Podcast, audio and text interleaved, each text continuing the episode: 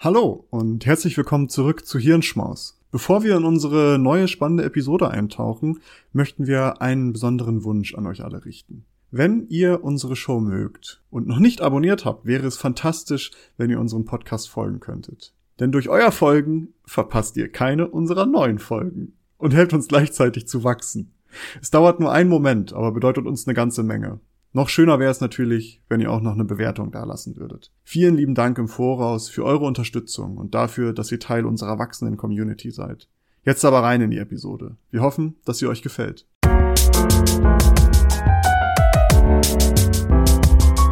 Hallo und herzlich willkommen zu einer neuen Ausgabe des Klugschwätzer Podcasts. Wie jede Woche treffen sich hier Maurice und ich, Nils, um über wissenschaftliche Themen zu sprechen. In dieser Woche haben wir auch wieder spannende Gäste dabei und Maurice hat uns ein Thema vorbereitet. Maurice, erleuchte uns. Was beschäftigt uns diese Woche? Ja, ich äh, freue mich auf jeden Fall schon auf den Talk mit den Gästen später, weil die nochmal einen ganz anderen Blick auf dieses Thematik werfen können oder geben können, als wir es können. Bevor ich in das Thema einsteige, vielleicht mal ganz am Anfang, man kann auf Spotify jetzt Podcast bewerten, also bewertet uns doch gerne. Ähm, aber jetzt zum, zum Thema. Es geht vielleicht als Grundlagenwissen, müssen wir einmal über Wirtschaftswachstum reden. Und für alle die, die nicht wissen, was Wirtschaftswachstum ist oder wie sich das definiert, das ist im Grunde ganz einfach. Das ist einfach die Zunahme des sogenannten Bruttoinlandsproduktes einer Volkswirtschaft über eine gewisse Zeitperiode hinweg. Meistens guckt man das über ein Jahr gesehen. Es gibt es aber dann auch, jetzt gerade auch in der Corona-Pandemie, wo man sich das über Monate anguckt oder ähnliches. Der prozentuale Anstieg ist dann die sogenannte Wachstumsrate. Aber was ist das Bruttoinlandsprodukt, mag sich jetzt vielleicht die eine oder der andere fragen. Das äh, Bruttoinlandsprodukt ist der Gesamtwert aller hergestellten Güter, Waren und Dienstleistungen eines Landes wo aber die Vorleistungen abgezogen werden, also zum Beispiel Rohstoffe oder ähnliche Kosten, die da irgendwie einfließen. Also je nachdem, wie viel hergestellt wird oder angeboten wird, so steigt oder sinkt dann auch das Bruttoinlandsprodukt und äh, dementsprechend auch das Wirtschaftswachstum. Jetzt kann sich natürlich die Frage stellen, ja, aber was führt denn dazu, dass das wächst, das Wirtschafts, die Wirtschaft oder dass sie eben äh, schrumpft? Und da gibt es viele verschiedene Meinungen zu. Also das ist eine heiß umstrittene Frage. Je nachdem, wen man fragt, kommt, kriegt man eine andere äh, Antwort darauf. Aber äh, grundsätzlich kommt zum Beispiel auch darauf an, ob man jetzt über kurzfristiges oder langfristiges Wachstum redet. Aber man kann so ein paar Kennzahlen kann man schon festmachen. Also im Grunde genommen sind es so die drei großen, die drei großen ähm, Standpunkte oder Pfeiler für Wirtschaftswachstum ist Sachkapital, Geldkapital und Humankapital. Was bedeutet das? Sachkapital sind im Grunde genommen materielle Produktionsmittel, also Maschinen, Büroausstattung oder ähnliches. Und man hat da gesehen, dass diese Anhäufungsrate des Sachkapitals äh, einer der Hauptfaktoren für den tatsächlichen Output pro Kopf ist. Also wenn man bessere Maschinen hat oder besseres Produktionsmaterial, kann man auch pro Kopf mehr herstellen. Das heißt, das Bruttoinlandsprodukt steigt dann dementsprechend, weil mehr Waren hergestellt werden. Geldkapital ist dann wiederum, äh, sind dann Anzahl der monetären Ressourcen.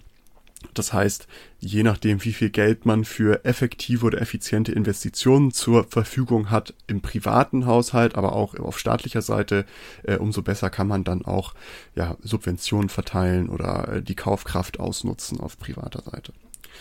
Humankapital ist dann, äh, ja, es geht dann um den Menschen, es geht dann um die Anzahl der qualifizierten und motivierten ähm, Arbeitskräfte. Qualifiziert sind dann die, die halt eine gewisse Ausbildung genossen haben oder eine Spezialisierung haben, also ein gutes Bildungssystem dahinter haben. Und motiviert ist dann einfach, dass sie die Erfahrung haben, also schon irgendwie irgendwie Wissen, äh, auch praktisches Wissen vorweisen können. Und je mehr qualifizierte Arbeitskräfte man hat, umso besser kann man dann auch Waren oder Dienstleistungen anbieten. Auf der anderen Seite ist natürlich auch Humankapital die Bevölkerungs, äh, das Bevölkerungswachstum oder der Anzahl der Bevölkerung, denn je mehr Menschen da sind, umso mehr wird automatisch konsumiert oder wird abgenommen und dementsprechend wird dann äh, rein theoretisch auch mehr produziert, womit dann das Bruttoinlandsprodukt wieder steigt. Das sind so die drei großen Pfeiler im Grunde. Sachkapital, Geldkapital und Humankapital. Es gibt da noch so ein paar andere Kleinigkeiten, die noch mit reinspielen, also zum Beispiel Innovation, Forschung und Entwicklung hatten, hatten Einfluss auf Wirtschaftswachstum, denn wenn wir neue Technologien entwickeln, die effizienzsteigernd wirken, ähm, und zum Beispiel die Nutzung von bestehenden Ressourcen effizienter machen oder bestehende Methoden effizienter machen, kann das auch zu Wachstum führen, weil man dann mit weniger Einsatz mehr produzieren kann. Auch, eine, auch einen Einfluss hat die Inflationsrate, denn äh, man hat gesehen, dass eine niedrige beziehungsweise auch stabile Inflationsrate häufig mit einem höheren Wirtschaftswachstum äh, einhergeht. Und hohe Schwankungen in Inflationsraten können äh, im Gegensatz dazu zum Beispiel dazu führen, dass von Investitionen eigentlich lukrative, aber risikoreiche Projekte abgesehen wird. Da das einfach dann durch diese Fluktuation in der Inflationsrate zu, ja, zu unsicher ist, sage ich mal. Auch äh, wichtig ist die Fiskalpolitik, also was für Steuern werden im Privaten und auch bei Unternehmen äh, an, eingesetzt vom Staat und wie hoch sind die dann und wen, wer, wer wird belastet und wie weit werden die belastet. Äh, auch da hat das hat auch eine Auswirkung auf Wirtschaftswachstum, denn Steuersteigerungen haben oftmals, hat man gesehen, den Effekt, dass, äh, dass das Wirtschaftswachstum sinkt. Kommt aber, wie gesagt, darauf an, was für Steuern das sind und wie gut die eingesetzt werden ja, dann gibt's noch, das Finanzsystem spielt eine Rolle. Also wenn man ein funktionierendes und gut entwickeltes Finanzsystem im Land hat, kann man ja besser Investitionen, Förderungen und Kredite anbieten. Spielt auch eine Rolle. Gleichzeitig ist auch internationaler Handel relevant, denn je besser man da angebunden ist, umso mehr kann man kooperieren durch Handelsabkommen, ähm, umso besser ist der Wettbewerb und äh, auch ein Wissentran Wissenstransfer findet dann häufiger statt, weil man halt mit anderen Ländern, mit anderen Volkswirtschaften zu tun hat.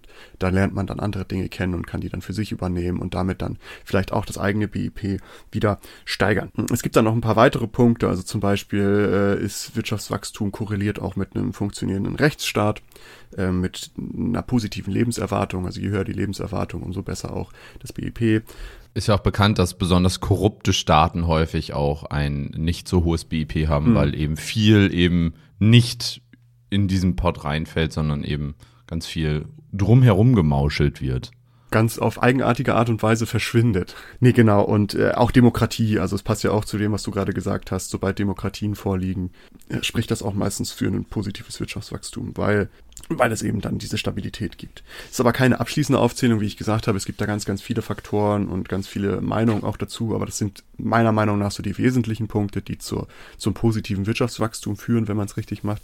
Vielleicht jetzt nochmal ganz kurz, was führt eigentlich häufig zu negativem Wirtschaftswachstum? Ähm, das sind Staatsschulden. Staatsschulden sind eigentlich nie wirklich gut für Wirtschaftswachstum äh, was wir auch momentan und in den nächsten Jahren wahrscheinlich bemerken werden, was man auch nach der, nach der letzten Finanzkrise gemerkt hat.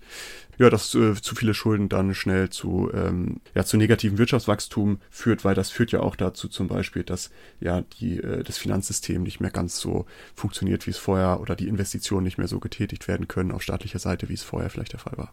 Ich habe mal gehört, dass es da stark drauf ankommt, welche Art von äh, Investitionen mit den aufgenommenen Schulden vorangetrieben werden. Mhm. Ähm, weil es kommt ja immer darauf an, wofür man das Geld halt ausgibt. Man kann es ja zum einen in Sachen ausgeben, die, ich nenne es mal, verloren sind, wie zum Beispiel äh, Rente. Wenn nämlich Stu Schulden dafür benutzt werden müssen oder aufgenommen werden müssen, um Renten zu bezahlen, das Geld ist so gesehen weg. Das ist, die Menschen haben schon, ich, wenn man es jetzt ganz grauenhaft sagen wollte, die haben schon ihren Teil beigetragen zum BIP. Abgedient. Genau, die haben abgedient, die sind nur noch Nutznießer, so. Aber wenn man Geld beispielsweise in Infrastruktur, in äh, Ausbildung, also Bildungsstrukturen und so weiter investi äh, investiert, dann sind das ja langfristige Investitionen, die sich, da kommt dann wieder, ne, der Markt und das, das verbessert ja die, die Marktsituation so gesehen, weil man dadurch ja eben eine Investition treibt, die dann nachher hoffentlich äh, eine Steigerung des BIPs nach sich zieht. Also meines Wissens hängt das immer ganz stark davon ab, worein man investiert. Weil wenn man zum Beispiel nicht investiert, und das sehen wir ja jetzt auch gerade in Deutschland zum Beispiel, wenn man zum Beispiel nicht in Infrastruktur investiert und zum Beispiel Schienen abbaut, statt neu zu bauen, weil man es privatisiert hat, dann kommt man irgendwann an die Situation, in der wir uns aktuell befinden, dass wir zu wenig äh, ja, Schienen praktisch haben, um die ganzen Waren zu, äh, zu transportieren, die wir produzieren. Das heißt, mhm solche Investitionen können nachträglich natürlich schon auch irgendwie sinnvoll sein, auch wenn sie auf Schulden basieren. Ja, das ist äh, die klassische keynesianistische Wirtschaftstheorie, die du da gerade anschneidest. Ich weiß nicht, ob dir das bewusst ist. Ähm, Nein, überhaupt nicht. Aber im Grunde genommen ist das, was früher Keynes promoted hat. Der hat gesagt, naja, staatliche Ausgaben in Infrastruktur, in äh, Arbeitslosengeld, in Bildung und äh, glaube ich noch irgendwas würden halt führen nach seiner Theorie dazu, dass die Nachfrage auf Seiten des Konsumenten steigt, was dann wiederum äh, die Wirtschaft wieder ankurbelt. Und er ist der, nach dem Keynesianismus ist es die, die Annahme, dass Government Spending also Wirtschaftsaus, äh, staatliche Ausgaben äh, notwendig sind für ähm, ja, niedrige Arbeitslosigkeitenquoten. Also das spielt bei ihm dann so eine Rolle. Und das stimmt natürlich. Also es kommt darauf an, wofür diese Schulden ausgegeben werden können. Ähm, häufig kommt man ja, aber hat man vielleicht auch nicht so wirklich die Wahl, woran man jetzt investiert. Es ist halt so, dass man gesehen hat, über die Jahre Staatsschulden sind immer eine Gefahr für positives Wirtschaftswachstum, wenn es etwas ist, woran, wonach man strebt. Gleiches gilt für Korruption, was du ja gerade schon gesagt hast. Wenn Korruption in einem Land vorliegt, ist das meistens ein Indikator dafür, dass äh, ja, dass negatives Wirtschaftswachstum vorliegt. Und was halt auch äh, immer auf auffällig ist, ist eine Fehlallokation von Sachgeld und Humankapital. Also wenn die falsch eingesetzt werden. Was ist das richtige Einsetzen, ist eine große Frage, aber da gibt es so ein paar Kennwerte, darüber möchten wir jetzt gar nicht weiter reden. Es geht nur um die Grundlagen, damit wir einmal wissen, was ist Wirtschaftswachstum überhaupt, was ist das Bruttoinlandsprodukt und was führt zu positivem oder negativem Wirtschaftswachstum. Jetzt mal zu Wirtschafts-, also warum Wirtschaftswachstum? Was hat das für Vor- und Nachteile? Vielleicht mal ganz äh, nüchtern betrachtet. Fangen wir vielleicht mal mit den Vorteilen an. Man hat gesehen, dass der steigende BIP, also ein steigender BIP, führt oftmals zu mehr staatlichen Ausgaben für den Gesundheitsbereich, womit dann Wirtschaftswachstum mit besserer Gesundheit korreliert und äh, auch mit höherer Lebenserwartung in Verbindung gebracht werden kann. Sieht man über die ganze Welt, wenn man sich das anschaut. Ich habe da mal ein paar interessante Daten verlinkt von Our World in Data, Stanford und vom OECD. Da könnt ihr gerne mal reingucken. Aber das ist sowas, Wirtschaftswachstum führt häufig zu besserer Gesundheit. Gleichzeitig auch zu besserer Bildung, denn ähm, die Anzahl und Qualität von Bildungsabschlüssen können mit steigendem BIP in Verbindung gebracht werden. Auch der Zugang zu Bildung wird meist gerechter wenn, äh, wenn steigendes BIP vorliegt. Äh, was, äh, was mich ein bisschen verwundert hat, was auch mehr Freizeit tatsächlich ein steigender, stabiles und positives Wirtschaftswachstum führt weltweit zu weniger Arbeitszeit, was zu mehr individueller Freizeit führt in vielen Ländern. Und äh, hat mich auch, fand ich auch interessant. Ja, aber wenn man mal schaut, was bewirkt denn eventuell mehr Freizeit, äh, Work-Life-Balance so gesehen, äh, es gibt ja jetzt auch die ersten Staaten, die eben diese fünf Tage, äh, vier Tage Woche einführen. Ähm, das zeigt ja einfach, dass die Menschen gar nicht unbedingt in, in 40 Stunden am effizientesten arbeiten, sondern mhm. dass sie häufig ja in weniger Zeit die gleiche Arbeit schaffen, dafür aber deutlich mehr Zeit zur Regeneration und zur persönlichen Entfaltung finden und dadurch einfach ja effektiver arbeiten können im, in dem Sinne, dass sie gesünder leben, weil sie eben, das ist ja auch, man, man also die körperliche Gesundheit sowohl als auch die psychische Gesundheit profitiert ja davon. Und eventuell mhm. führt das dann einfach dazu, also ist eine, eine Hypothese, die ich jetzt hier aufstelle, dass, äh, ja, dass die Menschen dadurch einfach auch ja, besser arbeiten, wenn sie ein bisschen mehr Freizeit haben. Und vielleicht auch kreativer sind, also gerade Lösungsfindung oder auch in kreativen Berufen. Mhm. Ja, das stimmt. Da gibt es, glaube ich, auch einige Studien zu, die sich geschaut haben, wie und wann Menschen am besten arbeiten. Äh, wir haben das ja auch mal grob schon mal angerissen in unserem Lunchbreak zu E-Mail-Stress, wo es dann auch darum geht, dass, äh, dass außerhalb der Arbeitszeit E-Mails zu erhalten nicht wirklich förderlich ist, zum Beispiel für Konzentration oder Wohlsein. Ja, äh, also die Freizeit steigt. Damit steigt dann auch äh, bis zu einem gewissen Grad, muss man sagen, die Zufriedenheit, denn Wirtschaftswachstum wird mit einer gerechteren Verteilung von Zufriedenheit in Verbindung gebracht. Gerechtere Verteilung heißt, naja, über die ganze Bandbreite der gesellschaftlichen Schichten, dass da mehr Zufriedenheit vorliegt, wobei ähm, steigendes Einkommen gegebenenfalls nur bedingt und nur bis zu einer gewissen Grenze zu mehr Zufriedenheit, Glück führen könnte. Denn man hat auch gesehen, dass irgendwann ein Punkt erreicht ist, wo die, die, die Zufriedenheit oder Glück nicht mehr mit steigendem BIP in Verbindung gebracht werden kann, weil das dann irgendwann Overload ist und dann suchen Menschen andere Dinge. Anstatt ökonomische Absicherung suchen sie dann vielleicht, keine Ahnung, persönliche Entfaltung oder familiäre Zeit oder wie auch immer. Das heißt, bis zu einem gewissen Grad kann Wirtschaftswachstum auch mit Zufriedenheit in Verbindung gebracht werden. Äh, logischerweise, Wirtschaftswachstum führt auch meist dazu, dass die Anzahl der Menschen, die in Armut wohnen, weniger wird in den Ländern, weil vor allem durch Wirtschaftswachstum die Arbeitslosigkeit abnimmt und Löhne meist steigen, wenn man ein positives BIP über eine gewisse Zeit vorweisen kann. Interessant ist auch, dass, äh, ist jetzt nicht so relevant, aber ich habe es mal reingenommen, weil ich es interessant fand, mit steigendem BIP stimmen auch immer mehr Leute dem Statement Most people can be trusted zu. Also das Vertrauen zueinander steigt scheinbar auch mit Wirtschaftswachstum, also dass man ähm, sich gegenseitig mehr Vertrauen schenkt, wenn man ökonomisch vielleicht abgesichert ist. Das sind so ein paar Vorteile. Ähm, es hat äh, in vielen Ländern der Welt hat das äh, zu vielen guten Dingen geführt und äh, nichtsdestotrotz ist Wirtschaftswachstum aber nicht etwas, was jetzt inhärent gut ist wie ja vielleicht einige schon erwarten können. Es gibt nämlich, wenn es Vorteile gibt, gibt es auch Nachteile. Und auch darüber müssen wir einmal sprechen, denn einer der Nachteile, die man momentan vielleicht auch wieder mehr fühlt durch die Krise, ist eine Einkommensungleichheit. Die globale Einkommensungleichheit, also wenn wir es weltweit sehen, ist in den letzten Jahrzehnten stark gestiegen.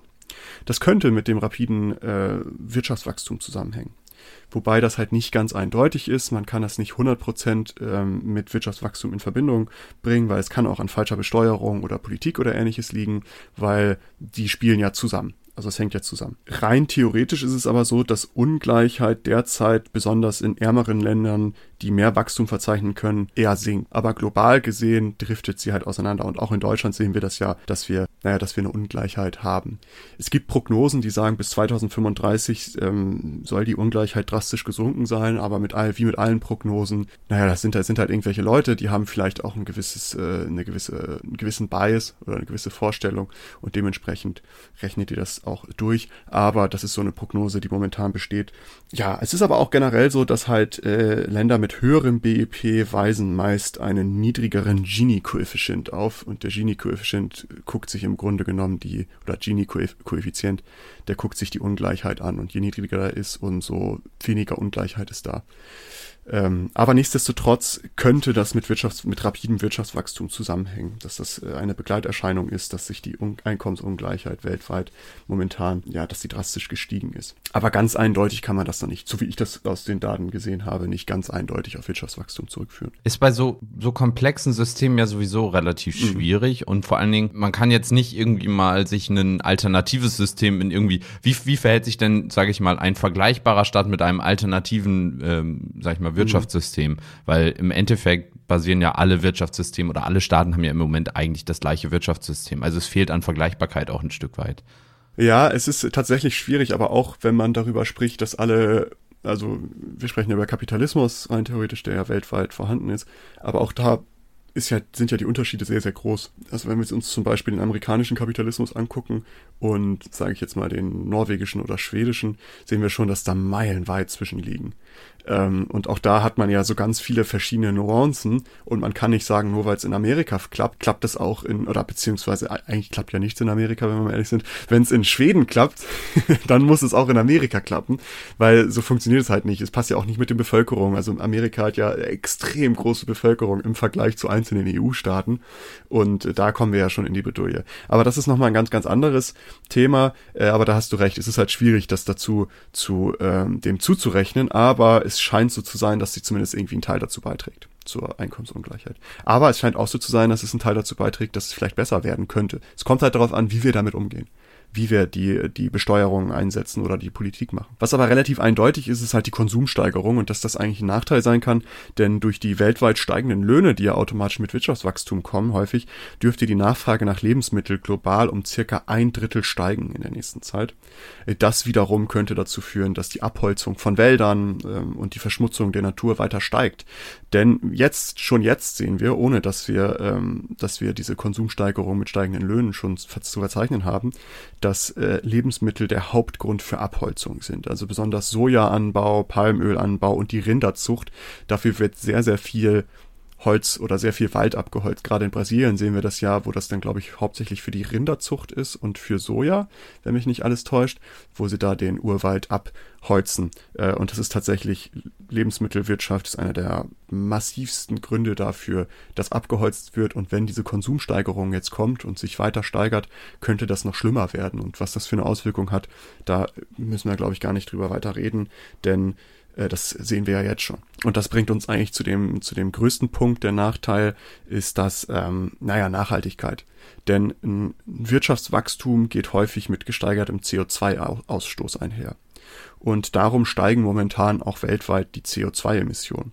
Da immer mehr Länder, die momentan noch nicht wirtschaftlich stark sind, den wirtschaftlichen Aufstieg schaffen, aber das halt meist auf Kosten der Umwelt, wie wir das ja damals auch gemacht haben in Deutschland. Also es ist jetzt nichts irgendwie jemandem vorzuwerfen oder ähnliches. Es ist im Grunde genommen, es ist der gleiche wirtschaftliche Aufstieg, den wir damals auch gemacht haben mit fossilen Brennstoffen und dass das eben dazu führt, dass, die, dass der CO2-Ausstoß mit Wirtschaftswachstum gekoppelt werden kann in, in vielen Ländern.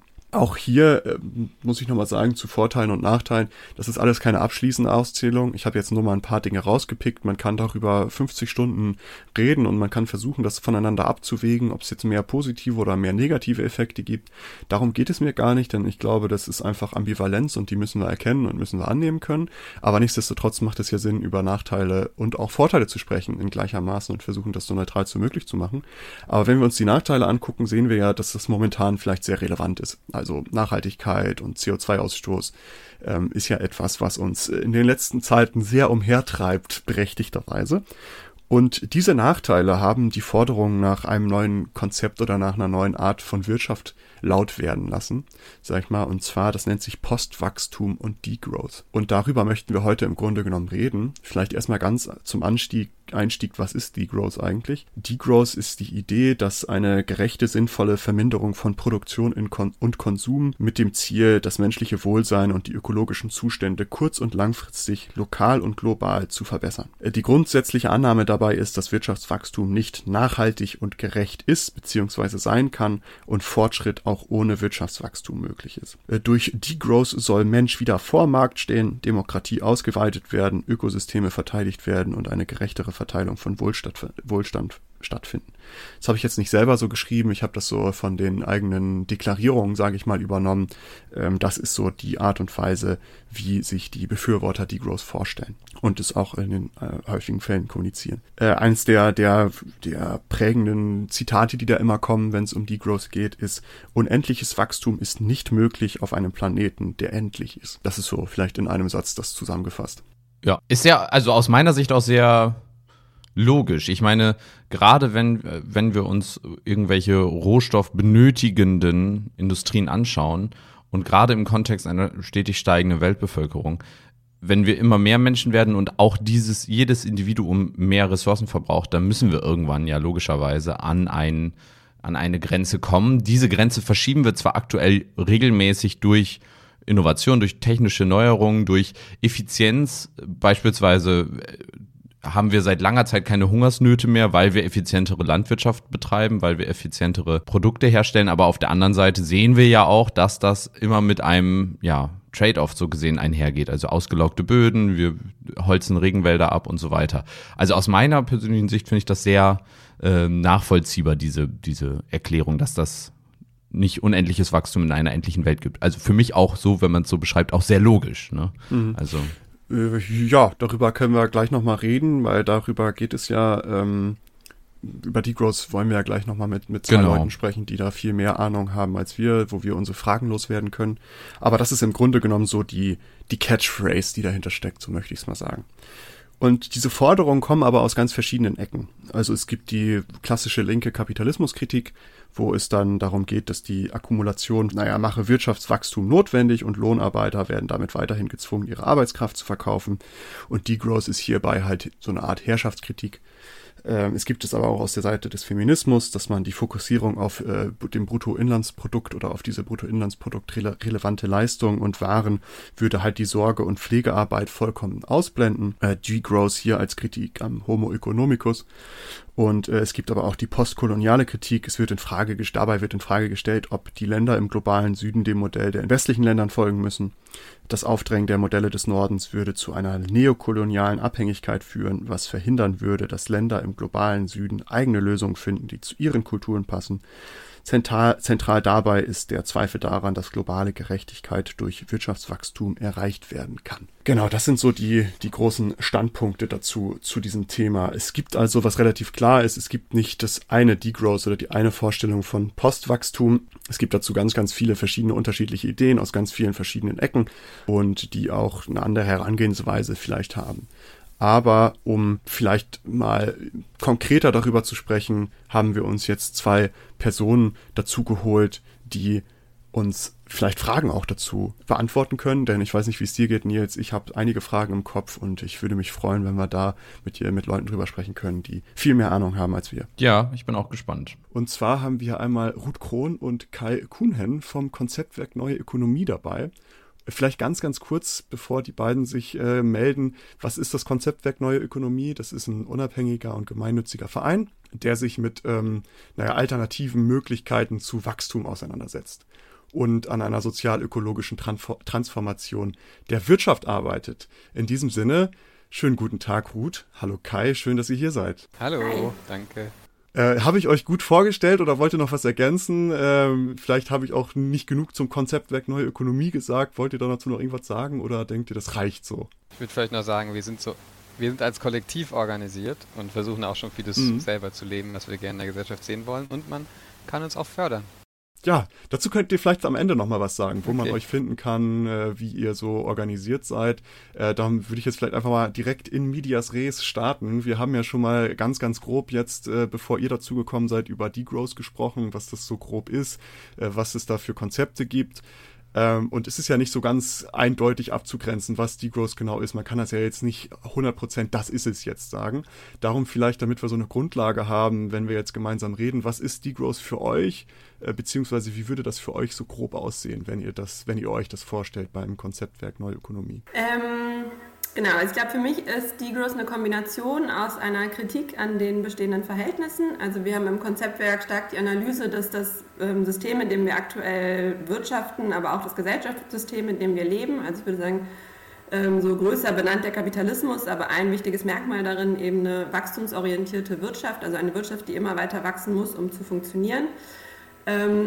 Dass dieses System also einerseits in den letzten Jahrzehnten zu einem relativen Maß an Wohlstand geführt hat, aber auch sehr viele negative Folgen mit sich gebracht hat. Und das ist vor allem die Ausbeutung von Ressourcen, also eine starke ökologische Ausbeutung, ähm, damit die Wirtschaft immer weiter wachsen kann. Damit gehen auch die Ressourcenverbräuche immer weiter hoch. Und auch ganz wichtig, eine sehr starke soziale Ausbeutung, also vor allem ähm, also koloniale Verhältnisse früher und die jetzt fortgeschrieben werden in neokolonialen Ausbeutungsverhältnissen ähm, wodurch es eben eine sehr ungleiche Verteilung von diesem erwirtschafteten Wohlstand auch gibt. Und ähm, genau, ich glaube, all das ist sehr ungerecht und ich glaube, deswegen ähm, wünschen wir uns, dass ähm, wir anfangen darüber zu reden, wie Wirtschaft anders gestaltet werden kann, weil ich glaube, das passiert zunehmend mehr, aber insgesamt doch sehr wenig. Also ich glaube, es ist so, diese neoliberale Vorstellung davon, wie Wirtschaft organisiert ist, ist sehr, sehr dominant und es gibt ganz wenig Diskurs oder gab lange Zeit sehr wenig Diskurs äh, darüber, wie das auch anders funktionieren kann als im Kapitalismus. Und ähm, ich glaube, ein Parameter, was für uns da noch ganz wichtig ist, ist die Klimakrise. Also ähm, eine Krise, die neben vielen anderen sozialen Krisen, die der Kapitalismus mit sich gebracht hat, diese zeitliche Dimension und diese Dimension der Unumkehrbarkeit hat. Also wir kommen an planetare Grenzen und ähm, wir erreichen eventuell Kipppunkte im Klimasystem, wenn wir 1,5 Grad nicht einhalten. Und das hat nochmal so eine andere Dringlichkeit, dass wir jetzt sehr schnell anfangen müssen, uns Alternativen zu einer wachstumsbasierten Wirtschaft auszudenken, wenn wir das verhindern wollen. Da kommen wir gleich nochmal wahrscheinlich ausführlicher darauf zu sprechen, was so die Zusammenhänge sind. Also ich würde sagen, einerseits ist die Growth eine Kritik an den bestehenden Verhältnissen und das andere, wozu wir viel arbeiten, ist das Aufzeigen von Alternativen. Also ich habe ja gerade schon gesagt, dass für die für viele Menschen eine Wirtschaft außerhalb des Kapitalismus gar nicht vorstellbar ist und das wollen wir gerne ändern. Und ähm, ja, unser Ansatz ist da sehr stark, dass wir darüber sprechen, so was ist eigentlich der Zweck von Wirtschaft und ähm, ist der Zweck von Wirtschaft eigentlich die Profite, also wie jetzt gerade ist, die Profite von Unternehmen zu maximieren oder sollte es nicht eigentlich darum gehen, die Bedürfnisse von Menschen zu befriedigen? Und brauchen wir nicht viel mehr Austausch darüber, was sind die Bedürfnisse, die wir haben, also was sind die, was brauchen wir wirklich für ein gutes Leben wie kann das so verteilt sein, dass alle Menschen auf der Welt ein Anrecht auf ein gutes Leben haben? Und ähm, welche Strukturen, welche wirtschaftlichen Strukturen brauchen wir, damit ähm, wir das erreichen können? Und ich glaube, daran arbeiten wir ganz toll, so Beispiele zu finden, an denen das erzählbar wird und auch äh, Strukturen aufzubauen, in denen das schon lebbar wird. Hm. Also ist ähm, bei euch im Grunde genommen auch so der, der Kernknackus, sage ich mal, das mit, mit Nachhaltigkeit und einfach soziale Ungerechtigkeit, wenn ich das jetzt mal so ganz grob auseinanderziehen möchte und das so mal die zwei Kernpunkte vielleicht für dich, vielleicht persönlich auch erstmal ähm, darstellen möchte. Genau, ich glaube, das ist ja auch generell so ein bisschen der, der, der Grundkonsens, sobald man so mit Degrowth in Kontakt kommt, zumindest ist das, was ich dazu gelesen habe, immer häufig, dass es halt viel um, um Nachhaltigkeit und soziale Ungleichheit geht. Aber ist es dann in eurem Denken auch etwas, dass dann, äh, dass kein positiv, also dass das negatives Wirtschaftswachstum dafür dann notwendig ist? Also wenn wir wirklich Degrowth beim Namen nehmen, dass es nicht Growth ist, sondern Degrowth, also zurückwachsen, sage ich mal. Gehört das für euch dazu dann? Ja, da gibt es schon Kontroversen. Es gibt ja so Leute, die, die nennen sich dann A-Growth, also so ein bisschen, es ist uns egal, was das Wachstum macht. Und ähm, ich kann das auch ein Stück nachvollziehen, weil das ist einfach kein guter Indikator für ähm, Lebensqualität oder Entwicklung oder Fortschritte, wie man es nennen will. Aber ich glaube, was, ähm, warum uns das wichtig ist, ist zu sagen, ist, dass es einfach so ein, ähm, so einen riesen Einfluss hat, die Wachstumspolitik auf Sozialpolitik und auf Umweltpolitik. Und dass wir ähm, schon glauben, dass also das ist auch ein sehr weit verbreitetes Missverständnis, dass ähm, Leute, die für, sich für Degrowth einsetzen, zurück in die Steinzeit wollen oder wollen, dass alle Sektoren schrumpfen. Und das ist halt nicht der Fall. Wir, wir wollen schon, dass andere Sektoren äh, ins Zentrum des Wirtschafts gerückt werden. Und da gehört halt der Care-Sektor oder die, also Sorgearbeit dazu. Also sowas wie ähm, Gesundheitssystem, Bildungssystem, äh, auch Kultur, das sind alles Bereiche, die auf jeden Fall weiter wachsen sollen und müssen. Aber ähm, andere Bereiche wie die fossile Industrie, die Autoindustrie oder Waffenindustrie, die sollen nicht schrumpfen und es ist schon äh, klar, dass wenn man auf den, den Fußabdruck unserer Wirtschaft guckt, dann muss es in Summe ein Schrumpfen sein. Äh, ich habe dazu auch vielleicht eine Frage und direkt eine Anschlussfrage, die aus Ruths Erklärung gerade so ein bisschen auch mitgeschwungen hat oder mitgeschwungen ist. Du hattest ja auch gesagt, es gibt so gesehen einmal diesen wirtschaftlichen Aspekt und den sozialen Aspekt. Also auf der einen Seite praktisch vielleicht auch die Akzeptanz in der Bevölkerung. Würdest du das, also wenn du jetzt mal vergleichen müsstest, was ist da die größere Herausforderung wirklich oder an euch beide gefragt, ist es die größere Herausforderung, ein praktikables alternatives System zu finden? Oder ist es die größere Herausforderung, irgendwie diesen Wandel dahin zu bekommen und die Menschen dahin mitzunehmen, dass die auch, sage ich mal, das mittragen? Weil das äh, beste System, wenn es nicht von gelebt wird, äh, funktioniert natürlich dann auch nicht. Was, was seht ihr da vielleicht als die größere Herausforderung? Naja, also ich glaube, gesellschaftliche Veränderungsprozesse sind häufig langsam. Ne? Und ich glaube, das ist auch ein Problem dabei, weil die Klimakrise halt jetzt sehr schnell kommt und so parlamentarische Politik halt jahrzehntelang verschlafen hat, einen Wandel langsam einzuleiten, als noch Zeit gewesen ist. Und jetzt muss sich halt relativ schnell relativ viel verändern. Und ähm, ich glaube, das steht so ein bisschen dem entgegen, wie gesellschaftliche Entwicklung eigentlich funktioniert, ne? dass so ein Bewusstseinswandel auch eingeleitet wird. Es hat viel auch mit einer veränderten Bildungsarbeit zu tun. Was müssen wir eigentlich lernen, ähm, um eine wirklich demokratische Gesellschaft zu haben, also viel mehr gemeinsam zu entscheiden, viel stärker artikulieren zu können, was sind eigentlich unsere Bedürfnisse und die miteinander auszuhandeln.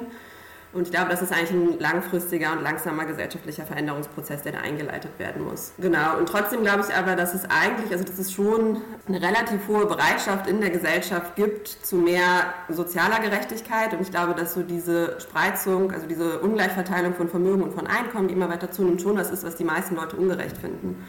Und ich glaube auch, dass die meisten Leute äh, Lust haben, in einer intakten Umwelt zu leben und auch möchten, dass ihre Kinder und Enkel noch in einer intakten Umwelt leben können. Und ich glaube, das ist jetzt nichts, wofür es keine Mehrheiten gibt. Also ich glaube, das ist eigentlich nicht das Problem.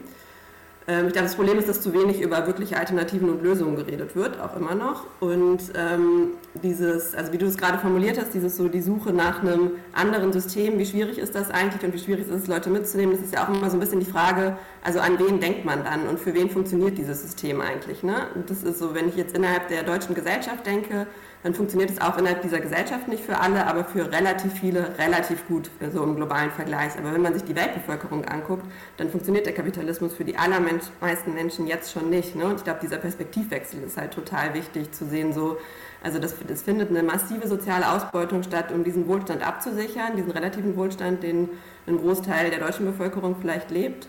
Und es findet eine massive ökologische Ausbeutung statt. Und zwar in so einem Maße, dass wir die nicht lange mehr aufrechterhalten können, ohne dass es, äh, Ökosysteme kollabieren. Und ich glaube, deswegen, ähm, also für mich so stellt sich die Frage gar nicht so sehr, ob wir Alternativen suchen müssen. Ich glaube, wir müssen die suchen. So, es ist einfach richtig, richtig dringend, das zu tun. Vielleicht dann mal ganz konkret, wenn wir jetzt so eine Alternative hätten, wo Degrowth eine Rolle spielt, wie würde die, äh, können jetzt natürlich nicht über die einzelnen Mini-Faktoren reden, wie sich dann die Rente gestalten würde oder ähnliches, aber wenn wir jetzt mal ganz, ganz grob versuchen, wie würde in Deutschland Wirtschaft stattfinden, wenn, wenn ihr sagen könntet, wie es läuft? Wenn ihr jetzt sagen könntet, okay, so machen wir es jetzt. Mal ganz grob skizziert vielleicht. Habt ihr da schon so eine grobe Vorstellung, wie das dann aussehen könnte, rein theoretisch? Wir haben tatsächlich äh, was veröffentlicht zu letzten Jahr, ähm, ein Buch, das heißt Zukunft für alle, das kann man auch umsonst sich runterladen. Und da haben wir das mal versucht, ähm, so durchzubuchstabieren, wie wie das aussehen könnte in verschiedenen Sektoren. Aber wenn du jetzt so die Vogelperspektive, nach der Vogelperspektive fragst, was wir da schon gesagt haben, ist, also wir reden über das Jahr 2048 und da sagen wir, okay, es äh, ist eine Gesellschaft, ähm, die sich an den Bedürfnissen orientiert. Ähm, und das heißt natürlich immer, man muss auch demokratisch darüber sich austauschen, was die Bedürfnisse sind, was man produzieren will und welche ökologischen Schäden, aber auch wie welche Arbeitsstunden man dafür so in Kauf nimmt. Und ähm, was wir da so als ja, ökonomisches System uns vorstellen, ist, dass es erstmal so, ähm, so eine Grundversorgung gibt die, die, für die Leute und ähm, dass es da so, auf, also auf der, auf der Konsumseite und auf der Produktionsseite gibt es erstmal einen großen gesellschaftlichen, also eine vergesellschaftete Produktion und die sorgt auch dafür, dass alle das bekommen, was sie zum Leben abs, also das Notwendigste brauchen. Und dann gibt es auch viel so ähm, komplett selbstorganisierte ähm, Produktion, wie man das von Solavis kennt.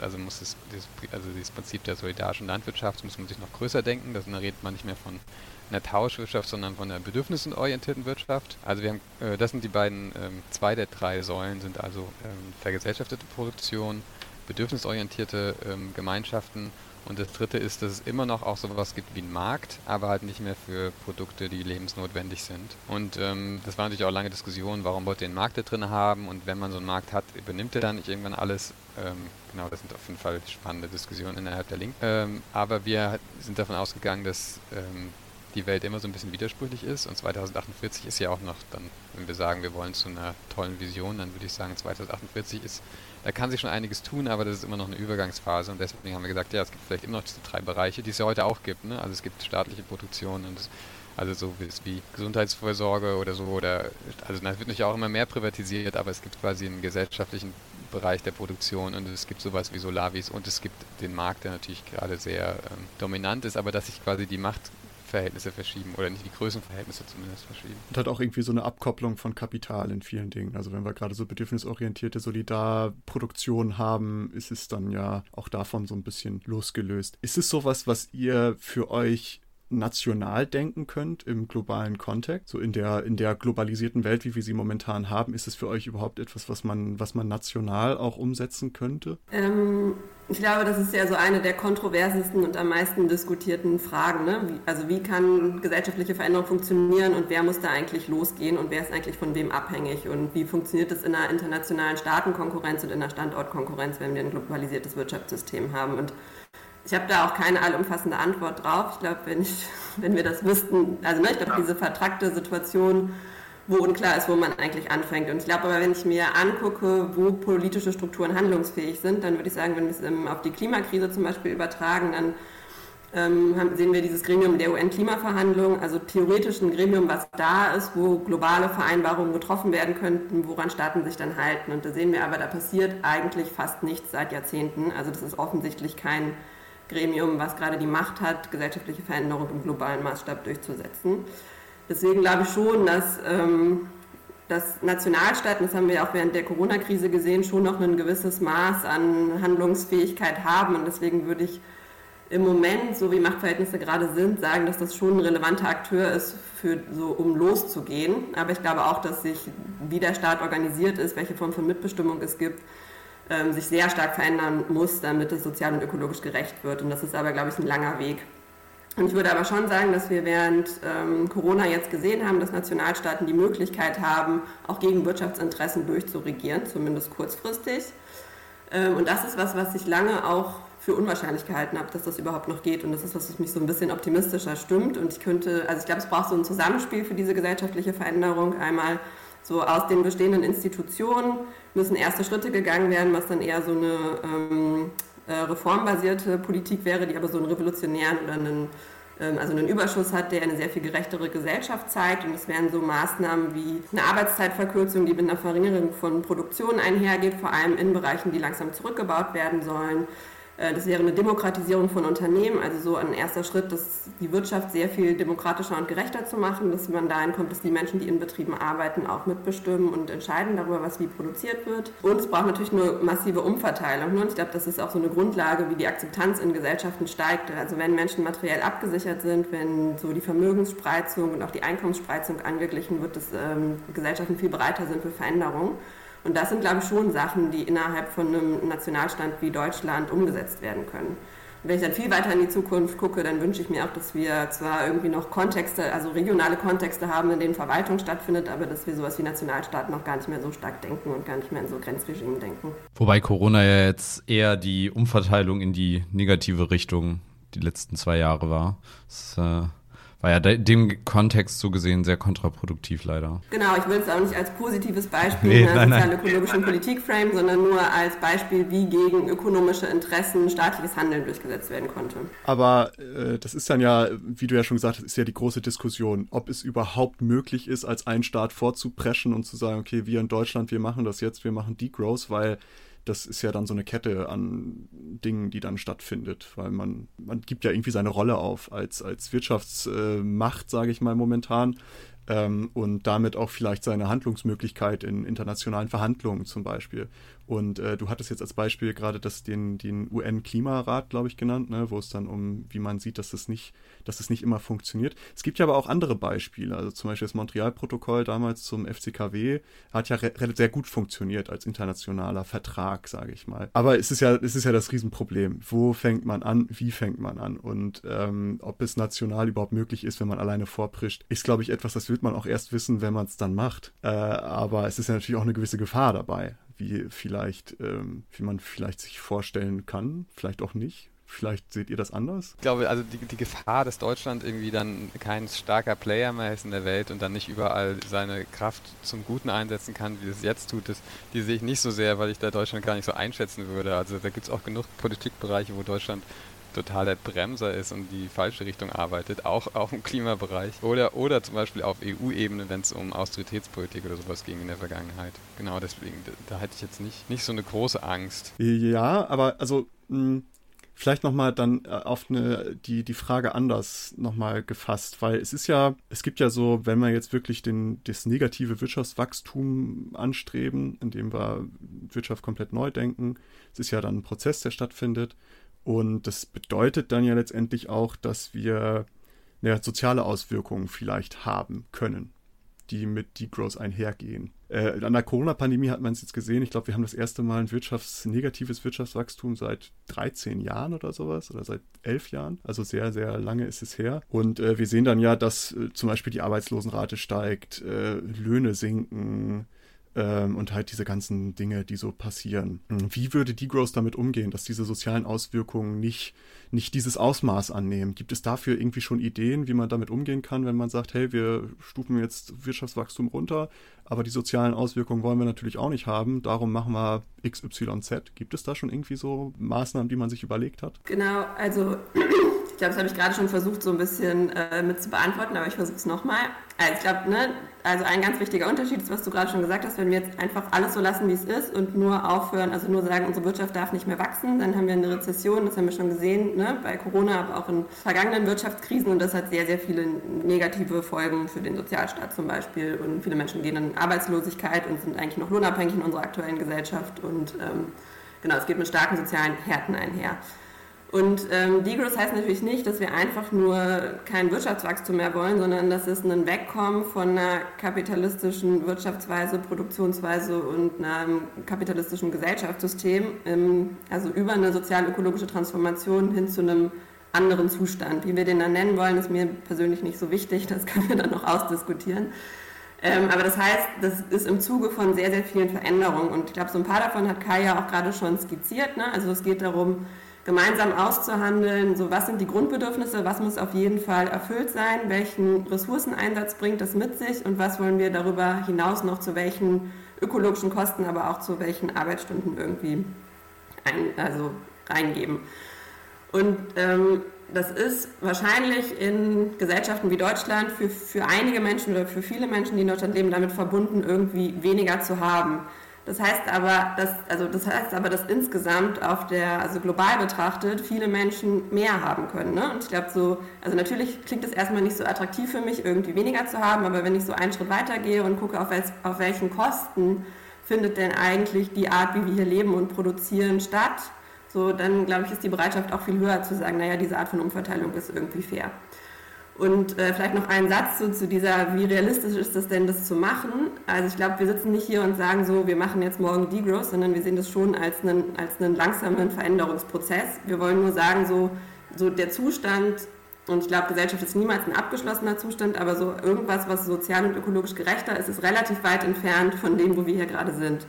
Aber ich würde schon sagen, ne, das habe ich auch gerade schon mal skizziert, es gibt so Maßnahmen, die man jetzt umsetzen kann, die nicht sofort was ganz anderes sind als jetzt, aber die so einen Übergang bilden können in eine, in gerechtere Verhältnisse. Und ich glaube, Umverteilung ist da total zentral, also innerhalb von Gesellschaften, aber auch global.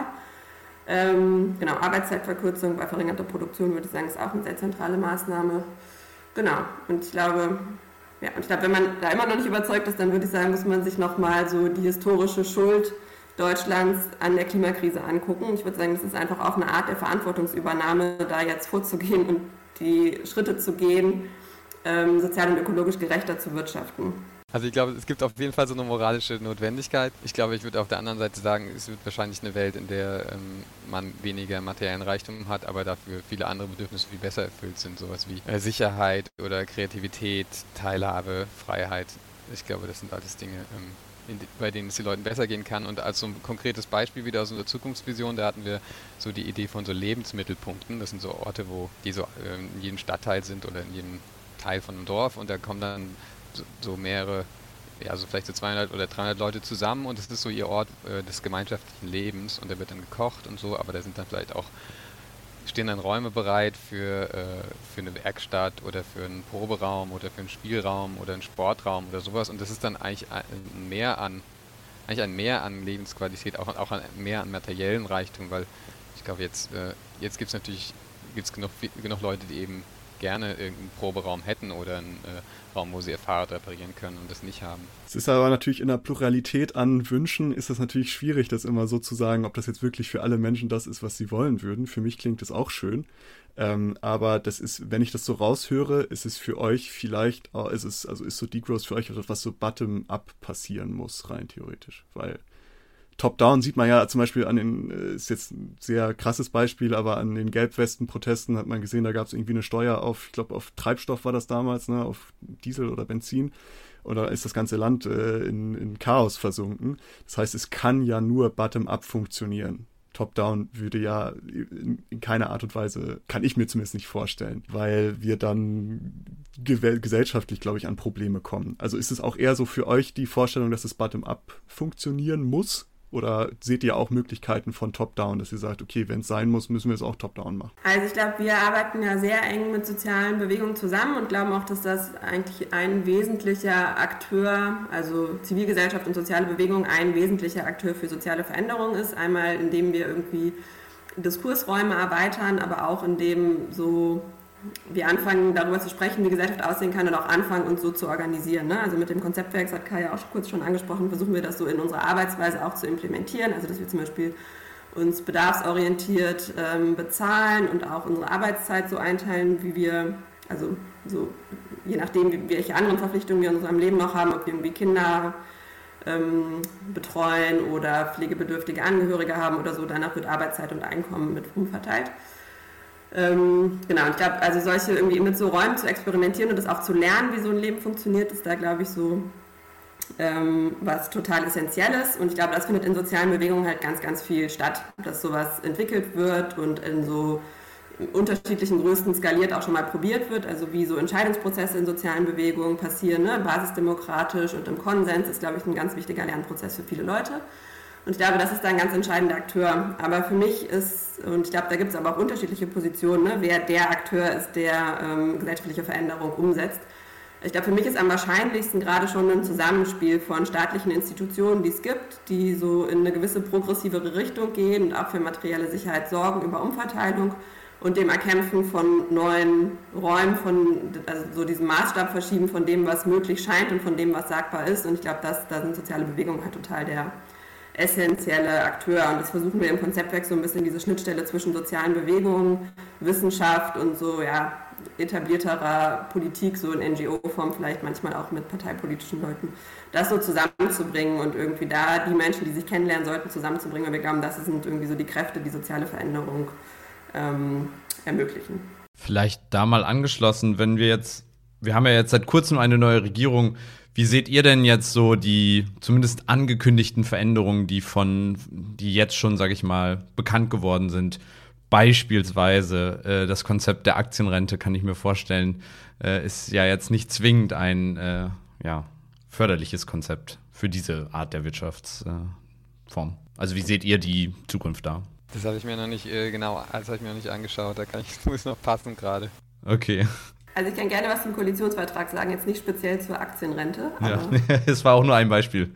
Genau, also ich, also ich habe mir den vor allem so unter dem, also im Hinblick auf so ähm, die Klimapolitik und so unter Klimagerechtigkeitsaspekten den Koalitionsvertrag angeguckt und ich glaube, so was man anerkennt sagen kann, so ist, es wird, glaube ich, so mit so einer, also wir framen das so als ökologische Modernisierung, was da passiert wird was nachgeholt, was die letzten Jahre verschlafen wurde. Ne? Also ich glaube, es gibt so eine also große Verbesserungen in dem, was so angestrebt wird, wie erneuerbare Energien zum Beispiel ausgebaut werden sollen. Es werden äh, Hürden abgebaut, woran das bisher gescheitert ist. Ähm, es gibt auch in, so in der Landwirtschaft einige, also so ähm, Ökolandbau soll, soll erweitert werden, so einige Schritte in die richtige Richtung. So, das ist auf jeden Fall eine Veränderung zu dem, wie es vorher war.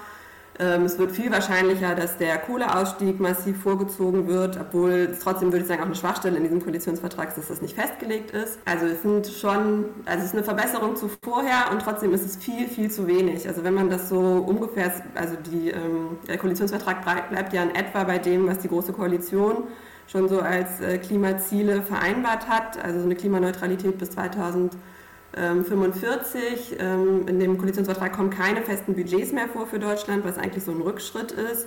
Wir haben, das, wir haben das mal so ungefähr ausgerechnet, wo man dann so rauskäme. Und ähm, wenn man sich die Budgets so anguckt, also die sind vom Sachverständigenrat für Umweltfragen von der Bundesregierung aufgestellt worden, dann äh, käme man bei dem, was dieser Koalitionsvertrag der Ampel jetzt vorschlägt, ähm, bei Budgets raus, wo Deutschland das die 65, die 67-prozentige Wahrscheinlichkeit auf 1,5 Grad schon in zwei Jahren erreicht und die 50-prozentige Wahrscheinlichkeit auf 1,5 Grad mit Ablauf der ähm, dieser Legislaturperiode. Und wenn man jetzt antritt und sagt, wir wollen Deutschland auf einen 1,5 Grad Pfad bringen, also bis Ende des Jahrhunderts 1,5 Grad nicht erreichen, dann muss man sagen, ist das auf jeden Fall ein Scheitern. Also das bringt dieser, dieser Vertrag an Maßnahmen auf gar keinen Fall mit. Genau. Und ich glaube, ähm, was darin halt auch ganz deutlich wird, ist, dass innerhalb, also solange wir diesen grünen Wachstumspfad haben, der da ja ganz, ganz deutlich forciert wird, haben wir halt das Problem, dass in Sektoren, die mit Wachstums, also mit Wirtschaftswachstum konform sind und dazu beitragen, also zum Beispiel wie der Ausbau der erneuerbaren Energien, ein Umstellen auf Elektroautos, so das sind Bereiche, in denen ist die Politik relativ stark, weil das neue Wachstumsmärkte erschließt. Aber all das, was wir zurückbauen müssten, also die fossile Industrie zurückzubauen, das passiert bei Kohle viel zu langsam, bei Gas wird sogar gerade noch in neue äh, Infrastruktur investiert. Ähm, Genau, da sehen wir halt, dass es totale Leerstellen gibt und es passiert fast gar nicht. Es ist ganz, ganz wenig so ordnungspolitische Rahmensetzung, wo durchregiert wird und wo eine Richtung vorgegeben wird. Und ich würde sagen, das ist eine ganz große Schwachstelle und das also wird halt dazu führen, dass Deutschland Klimaschutzziele nicht einhalten kann. Umso wichtiger wird dann wahrscheinlich das, was du auch vorhin schon gesagt hattest, ähm, wenn man dann eben in den kleineren Spaces, sage ich mal, sich selbst organisiert und eigenverantwortlich praktisch schon das lebt, was vielleicht dann noch nicht Vorgabe ist, aber was aus ja von, sag ich mal, euch als ExpertInnen dann als, als sinnvoll äh, angeraten wird. Ich denke, das wird dann noch viel mehr, genauso wie wir das ja jetzt sowieso alle schon während Corona auch gelernt haben, wird das in allen anderen Bereichen dann eventuell auch noch mehr Einzug er, erhalten müssen oder Einzug ziehen müssen. Ja, das ist äh, auf jeden Fall äh, interessante Herausforderung, die ihr euch auch stellt, weil die Leute davon zu überzeugen, ist, glaube ich, gar nicht so einfach. Das hat ja Nils in seiner Anfang, als er, glaube ich, ganz am Anfang Diskussion ja mal gefragt, was ist schwieriger, die Leute zu überzeugen oder so Konzepte zu finden, die ähm, als Alternative herhalten können. Und äh, das ist in meinem Kopf ist das so eine Herausforderung, die extrem schwierig ist, eine, eine wirklich Masse an Menschen davon zu überzeugen. Ähm, gerade wenn man sich vorstellt, wie individuell doch auch Leute sind und gerade wenn man sich auch vorstellt, dass man irgendwie die Bilder Bilder von Black Friday Sales irgendwo sieht, wo Leute ab 5 Uhr morgens mit ihrem Zelt davor sitzen und drei Kilometer vorm Eingang campen, um sich noch die neue PlayStation 5 zu holen oder was auch immer. Keine Ahnung, äh, worauf sie dann gerade Bock haben. Und das dann in, in meinem Kopf damit zu vereinbaren, dass es irgendwann eine gesellschaftliche Transformation gibt, wo, wo alle Leute hinterstehen, äh, finde ich eine sehr große Herausforderung. Und ich finde es richtig und wichtig, dass man über solche Ideen redet und das auch äh, offen, offen kommunizieren kann. Ich würde gerne mit euch noch viel, viel länger darüber reden, weil ich habe so viele Fragen in meinem Kopf und so viele Dinge, wo ich sage, aber was ist denn hiermit und wie kann man das machen? Und ich glaube, euch geht's genauso wahrscheinlich. Also ihr sitzt wahrscheinlich auch zusammen und denkt, aber was ist denn damit? Und wie machen wir das am besten? Und es ist vielleicht auch ganz wichtig, das klar zu sagen, es ist noch nichts, was zu Ende gedacht ist ähm, was auch noch nicht zu Ende erforscht ist. Vielleicht muss man irgendwann mal Modelle finden, womit man das hypothetisch durchspielen kann oder was auch immer, wie wir das so aus Wissenschaft kennen. Ähm, und darum vielleicht die Motivation oder auch der Anreiz, sich mehr damit zu beschäftigen. Aus welcher Seite auch. Man kann sich auch kritisch damit beschäftigen. Gibt es ja auch viele Leute, die das tun. Darum finde ich das sehr wichtig, was ihr tut, auch wenn ich vielleicht nicht viele Dinge teile, viele Dinge auch anders sehen würde, rein theoretisch. Aber ich finde es trotzdem sehr, sehr gut, dass man darüber redet. Und ich finde das so schön, also, dass, dass, dass man das noch denken, dass man darüber so äh, das, das ausdenken kann. Vielleicht als, als komplett letzte Frage. Sollte es, jetzt auch Utopie, stellt euch vor, der Kapitalismus findet eine Möglichkeit, komplett nachhaltig zu sein und die Ungleichheit zu besiegen. Wärt ihr dann Kapitalismusfreunde? Das ist, äh, Vielleicht auch eine böse Frage. ich würde sagen, das ist alles so inhärent im Kapitalismus, dass das sehr, sehr schwierig ist, mir das vorzustellen. Aber ich glaube, also gab ja schon mal Zeiten in der Gesellschaft, da äh, hat der Markt und der Kapitalismus eine sehr viel kleinere Rolle gespielt und äh, das kann ich mir schon vorstellen. Ich habe ja auch von unserer Vision erzählt, in der es auch noch einen kleinen Markt gibt. Ähm, mhm. Ich glaube, ich sehe das nicht so schwarz-weiß, ne? Also ich glaube, es ist immer so, ähm, wenn man den Markt abschaffen will, dann muss man das auch nicht von, mit einer Revolution von heute auf morgen machen, sondern man kann ihn in erstmal in den wichtigsten Bereichen zurückdrängen und dann schauen, wo man ihn vielleicht dann doch lässt, weil er zumindest keinen großen Schaden anrichtet. Es ist ja auch immer schwierig, was ist Kapitalismus? Es gibt ja viele verschiedene Möglichkeiten, den halt auszugestalten. Ähm, wie wir das ja auch momentan schon sehen. In vielen verschiedenen Ländern ist es halt überall anders. Vielleicht die Grundprämissen sind da. Darum war auch eine gemeine Frage. Vielleicht abschließend, du hattest gerade nochmal eure Vision äh, angesprochen. Wo kann man denn die ganzen Sachen zu euch finden? Vielleicht um da nochmal. Das wollte ich jetzt auch gerade sagen. na, na, toll, danke Nils. Wo findet man euch genau und was, wo findet man eure Informationen? Ja, also wir haben natürlich eine Website, also konzeptwerkneueökonomie.org. Und das meiste, was wir publizieren, findet man so zum kostenlosen Download auf der Website. Das ist einmal diese Vision für 2048, Zukunft für alle, die Kai gerade schon beschrieben hat. Wir haben auch eine Publikation letztes Jahr rausgebracht, wo wir mal durchgerechnet haben, wie eigentlich so ähm, sich verschiedene Sektoren entwickeln müssten, damit sie global betrachtet konform mit 1,5 Grad, also mit diesem 1,5 Grad Grenze sind. Ähm, genau, wir bringen jetzt im Januar eine Analyse zum Koalitionsvertrag aus Klimagerechtigkeitsperspektive raus. Das findet ihr alles auf der Website. Ähm, genau, da findet ihr auch, woran wir, an welchen Projekten wir aktuell arbeiten und in Zukunft. Ihr könnt da unser Newsletter abonnieren, wenn ihr auf dem Laufenden bleiben wollt. Super, wir werden eure Website natürlich auch in den Shownotes verlinken. Also für die, die mal schnell jetzt runterscrollen wollen und gucken wollen, findet ihr das da auf jeden Fall. Äh, und in diesem Sinne bedanke ich mich sehr, sehr herzlich für eure Zeit, auch für eure, äh, für eure Antworten auf die Fragen. Ja, ich wünsche euch viel Erfolg in allem, was ihr tut. Dankeschön Dank und euch. danke für die Einladung. Gerne, gerne. Schönen Tag euch noch. Und in diesem Sinne schließen wir die Episode. Tschüssi. Ciao. Danke, dass ihr diese Episode komplett gehört habt. Solltet ihr uns hier noch nicht folgen, würden wir uns sehr freuen, wenn ihr unseren Podcast abonniert und bewertet. Wir stecken viel Arbeit in dieses Projekt und freuen uns über jedes Feedback. Folgt uns gerne auch auf Instagram und oder Twitter, wenn ihr absolut nichts mehr verpassen wollt. Links dazu findet ihr in der Episodenbeschreibung. Danke für den Support, hoffentlich bis zum nächsten Mal.